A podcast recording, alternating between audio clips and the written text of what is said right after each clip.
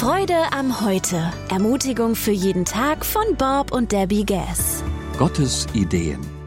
In 1. Chronik 28, Vers 11 bis 12 lesen wir, David übergab Salomo den Bauplan für den Tempel, wie der Geist Gottes es ihm eingegeben hatte.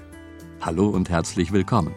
Der erste jüdische Tempel gilt als eines der architektonischen Wunder der Antike. Im 10. Jahrhundert vor Christus erbaut, war der Umfang so gewaltig, dass Salomo 30.000 Holzfäller und 80.000 Steinmetze beschäftigte. Mehr als 3000 Vorarbeiter leiteten das siebenjährige Projekt. Der Tempel war das Epizentrum des Judentums. Er war der Ort des Opfers, der Anbetung und der Pilgerfahrt. Aber wie alles andere war der Tempel einst nur eine Vorstellung des Königs David. Nur war es nicht Davids Idee. David übergab seinem Sohn Salomo den Bauplan für den Tempel. Alle Gebäude des Tempelbereichs, die Vorhallen, die Schatzkammern, die oberen Räume, die Innenräume des Tempels, das Allerheiligste, wo die Bundeslade stehen sollte, die Vorhöfe, die Kammern rings um den Tempel und die Räume für die gestifteten Gaben.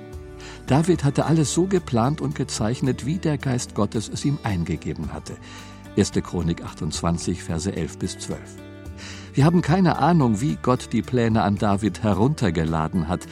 JPEGs, PDFs, Gedankenbilder, detaillierte Zeichnungen? Eine Sache ist sicher.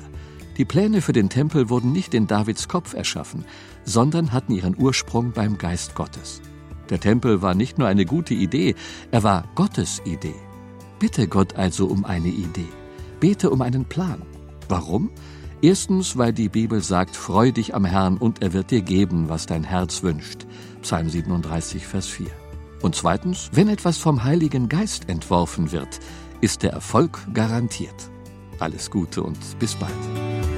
Abonnieren Sie die kostenlose Freude am Heute Broschüre auf freudeamheute.com oder in der Freude am Heute App.